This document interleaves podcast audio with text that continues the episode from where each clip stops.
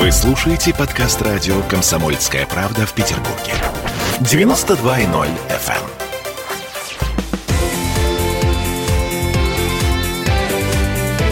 Картина недели. Это мы вернулись в петербургскую студию радио «Комсомольская правда». Я Дмитрий Делинский. Вместе с ректором Гуманитарного университета профсоюзов Александром Записоцким подводим некоторые информационные итоги уходящей недели. В этой четверти часа геополитика.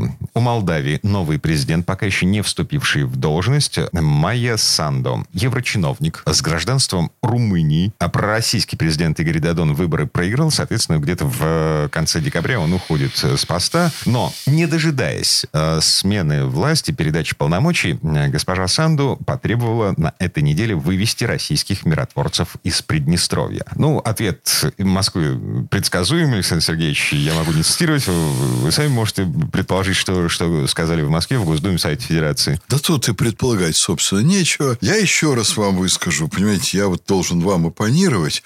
Э, вообще-то вы должны мне оппонировать. А получается так, что я должен вам оппонировать. Вот вы, представители СМИ, очень часто раздуваете из мухи слона. И я удивлен, вот сколько экранного времени, эфирного времени уделяют наши СМИ госпоже Санду. Потому что госпожа Санду в политическом отношении это, конечно, муха. Это персона, которая ни в чем абсолютно никакого значения не играет, кроме информационного поля. И она ничего практически по статусу сделать не может в Молдавии, кроме как засорять эфир скандальными высказываниями, провокационными высказываниями, что она и делает. И, к сожалению, российские СМИ вот эти ее все высказывания тиражируют, таким образом искусственно повышая ее значимость.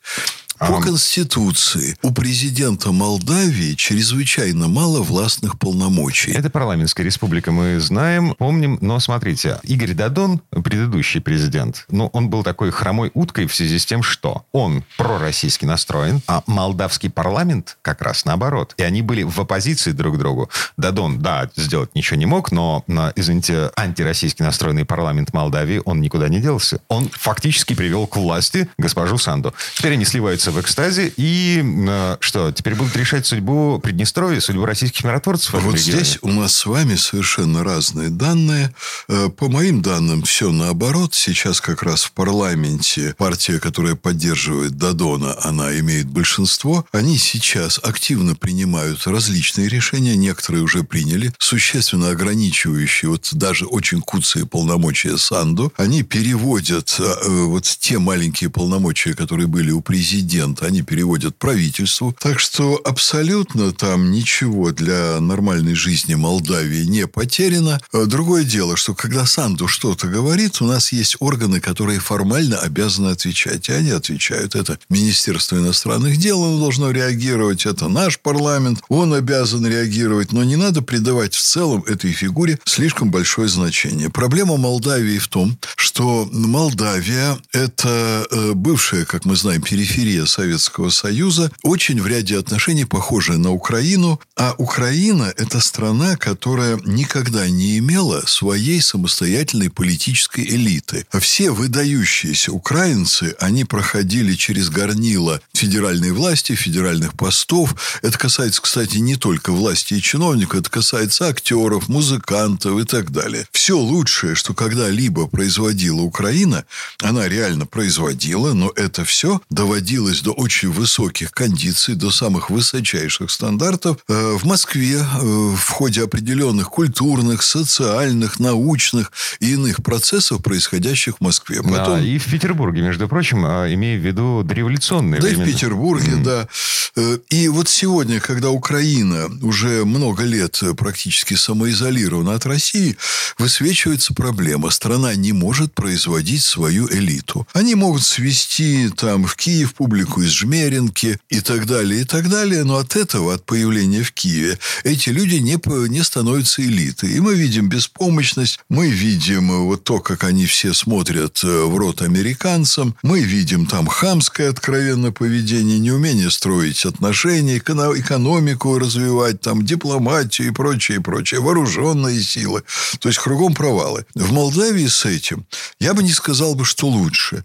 Вся элита там, она производит странные странное впечатление элиты, которая, во-первых, она в кавычках, во-вторых, она до сих пор еще не сумела благополучно выйти, да и непонятно, сумеет ли, из процессов 90-х годов, тотальной коррупции. Э, понимаете, элита, она не производится за один день. И люди, вышедшие там из 90-х, они несут на себе определенное родовое проклятие, они имеют вот клеймо того времени. И когда ты на них смотришь, ты, в общем, удивляешься, и ты думаешь, а это действительно элита. Вот Дадон, он, например, очень симпатичный человек, но я не представляю себе, как у нас вот человек, ну вот с такой фактурой, он был бы избран на какой-то пост, даже если бы нас избирали глав районной администрации. Поэтому Дадон человек с очень здравой позицией, человек пророссийский, очень мне лично симпатичный, но нет в нем харизмы, нет в нем, не видно в нем государственного масштаба, не видно в нем лидера нации. Ну да, действительно здравый человек. А зачем стране, которая является парламентской республикой, лидер нации, Александр Сергеевич?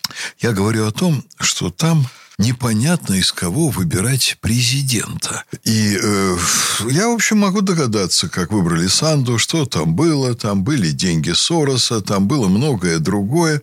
Но очень трудно выбирать лидеров нации. Зачем? Да я думаю, что нужны, конечно, потому что это люди, которые...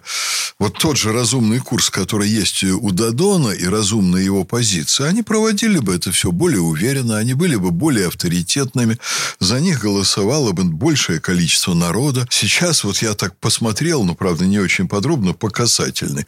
Судьба выборов зависела от Рената Усатой. Вот такая там фигура. Угу. Фигура, ну, понимаете, она совершенно анекдотичная с нашей точки зрения. Человек, который мечется по России, к нему там какие-то претензии, какие-то уголовные дела.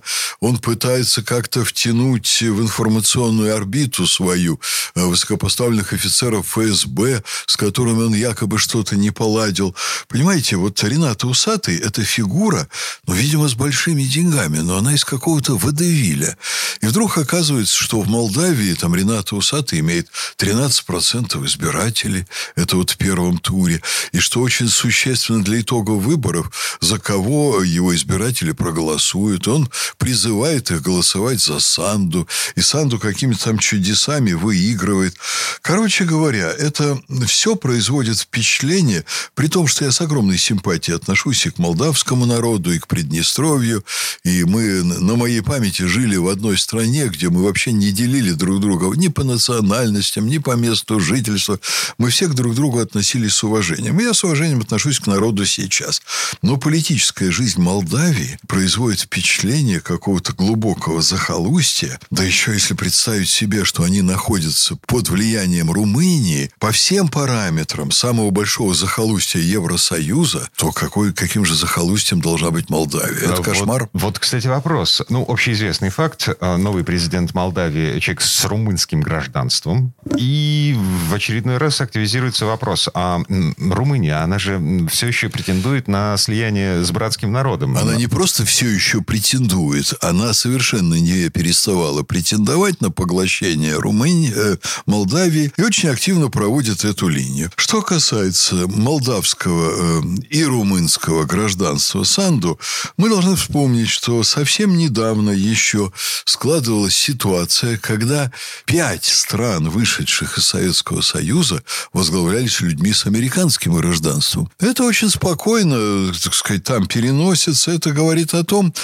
как там работают американские технологии. Это говорит о том, что американцы не оставили в покое э, Молдавию и сейчас, а там ведь известны случаи недавнего прошлого, когда вот за один-два дня до выборов, э, там тех или иных, принятия каких-то судьбоносных решений, посол США в Молдавии звонил президенту страны, ну, вот, кстати, там один из примеров, коммунисту президенту страны, и разворачивал позицию Молдавии одним телефонным разговором, диаметрально противоположно вот тому, что только что было, разворачивал, конечно, против России. Это страны, на которые которых идет непрерывная работа Соединенных Штатов, ни о какой демократии, в общем, всерьез речи нет. Вкладываются огромные деньги, идут подковерные механизмы, эм, идут вбросы.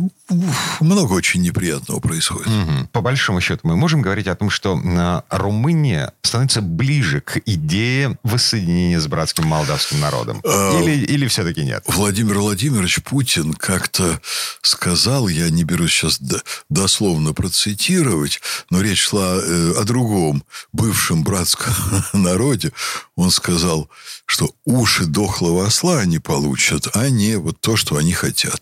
Вот я бы рискнул бы повторить это же про Румынию. Это потому, что наши военные базы все еще находятся в Приднестровье. Что такое все еще находятся? Ну, то есть... Вот. Ну, Находились, они... находятся и будут находиться. Угу. То есть решение конфликта, вот этого приднестровско-молдавского, а, его до сих пор нет? А, оно в отдаленной перспективе видится путем нового объединения российского народа с братским молдавским народом. Ага. И никуда это не уйдет. Вопрос чуть раньше или чуть позже. Э, Россия объединит вокруг себя все вот эти лимитрофные страны. Под занавес этой четверти часа процитируем Франца Клинцевича, член Совета Федерации, э, значит, Комитет по обороне и безопасности. Вот такая мысль. Это ответ на заявление Майи Санду по поводу того, что российским миротворцам нечего делать в Молдавии. Мы на это не пойдем. Создавать еще одну горячую точку, где будут страдать люди с русским паспортом, никто не позволит. И еще раз подчеркиваю, люди с русским паспортом. И он прав. Я знаю Клинцевича лично, это очень достойный человек, и его мнение, э, это мнение, к которому надо относиться всерьез. Так, прерываемся на рекламу, вернемся в эту студию буквально через пару минут. Картина недели.